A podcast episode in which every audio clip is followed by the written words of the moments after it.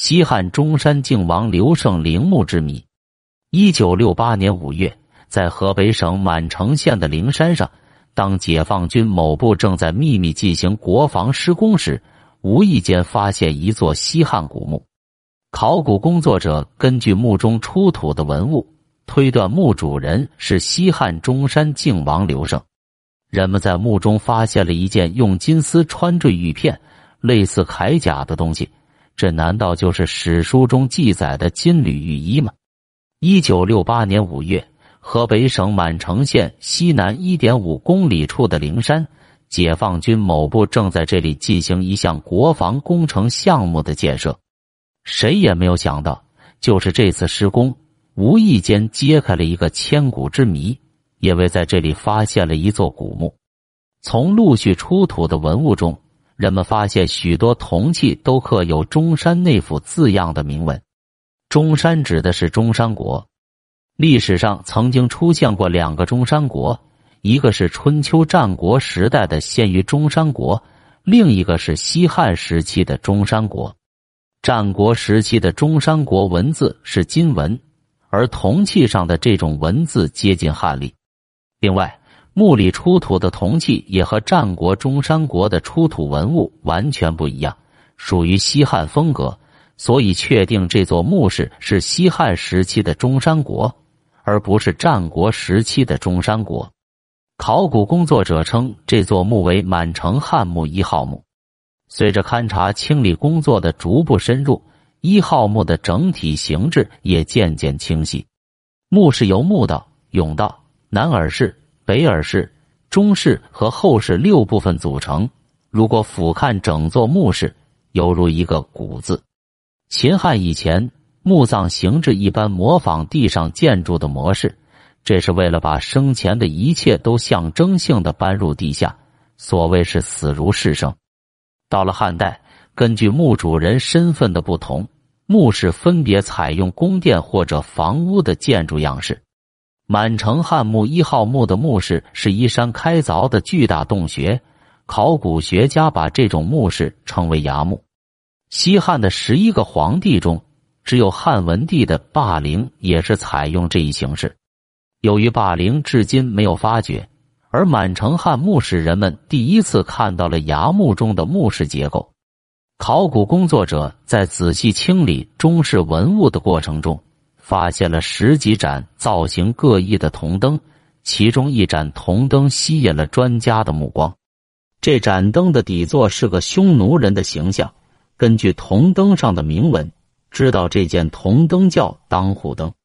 当户是当时匈奴的一种官职名称。据考古专家推测，这件当户灯制作于汉朝和匈奴矛盾异常尖锐的时期。用匈奴人形象做灯的底座，显然是对匈奴人的一种蔑视。墓中的这位中山王，很可能就生活在与匈奴频繁开战的那个时期，甚至是汉朝抵御匈奴入侵的重要将领之一。一件刻有“中山内府同方一萨四年”字样的青铜酒器，透露了墓主人的身份：三十四年。应是这位诸侯王在位的年数，在中山国十位王中，第一代王刘胜在位时间最长，有四十二年之久，其余均不到三十年。因此，专家确定这座墓室的主人就是中山国第一代王刘胜。刘胜是汉景帝刘启的庶子，汉武帝刘彻的异母兄长。公元前一百五十四年，汉景帝封刘胜为第一代中山靖王。据史书记载，刘胜乐酒好内，子女百二十余人。北尔市出土的十几个大酒缸，成了刘胜乐酒的最好佐证。据估算，这些酒缸总共可储存几千斤酒。看来，刘胜不仅乐酒，而且很可能还是海量。难怪整个墓室中出土最多的就是酒器。在中室中，除了发掘出大量的青铜酒具，还发现一些残破的玉器和玉饰品，这引起了人们极大的兴趣。玉在中国已有近万年的历史，到了汉代，人们不仅把玉作为财富和权力的象征，还坚信以玉护身能使尸体保持不腐烂。汉代的君王以及贵族死后，不光口含宝珠、下枕玉璧，还用玉片和金丝连缀成葬，服从头包到脚，这就是人们所说的金缕玉衣。史书中也叫金缕玉匣，玉衣又称为玉匣。玉匣是汉代皇帝和高级贵族死后穿用的列服。据文献记载，西汉末年，赤眉军掘开吕后陵。发现吕后以玉匣入殓，如果这个记载是真实的话，西汉初年就已经开始使用玉衣了。早期的玉衣可能比较简陋，如西汉早期临沂刘慈墓中出土的玉衣，只有头罩、手套和鞋子，没有上衣和裤子。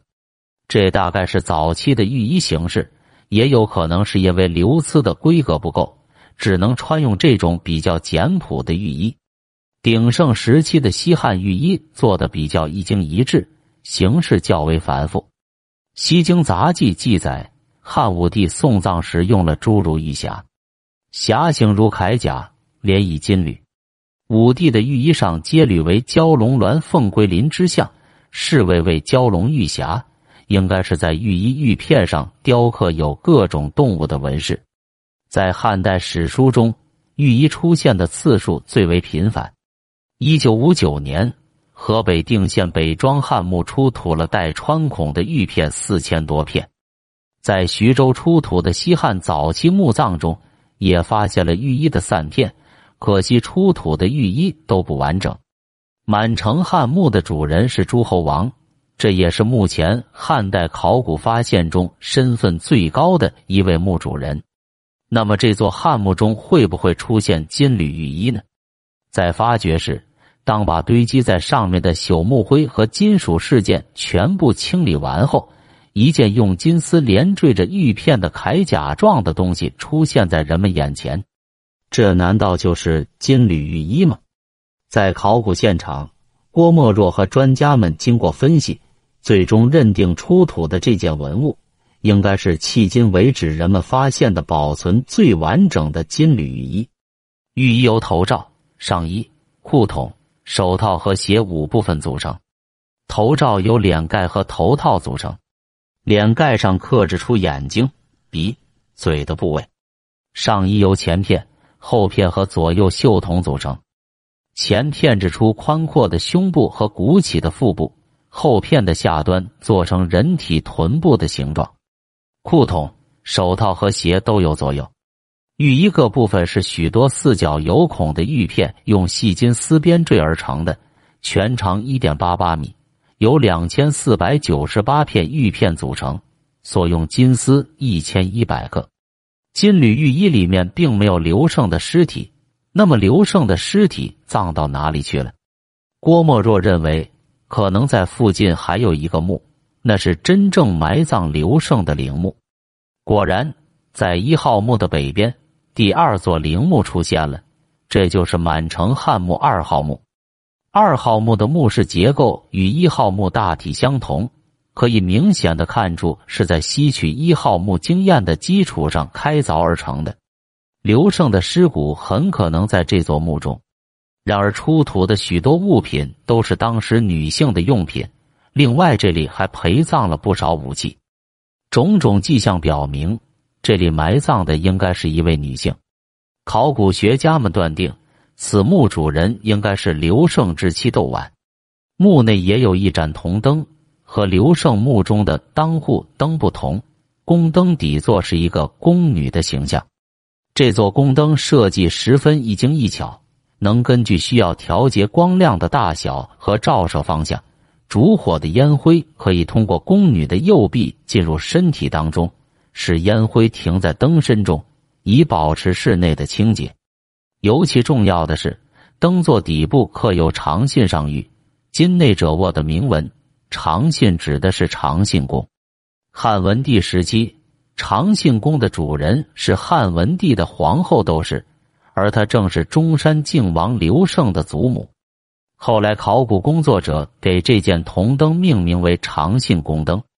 二号墓中也发现了一件金缕玉衣，玉衣由五大部分组成：每一部分都可以彼此分离。